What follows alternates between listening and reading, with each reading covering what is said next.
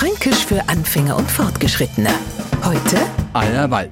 Und dort drin steckt jetzt alles, was wir Franken richtig schön kennen. Vor allem vier L. Und Mirche 2 klingt der L spektakulärer als bei uns. Für ungeübte Ohren macht das jetzt ein Faschingsruf klingen. Aber allerweil kommt bei uns das ganze Jahr über vor.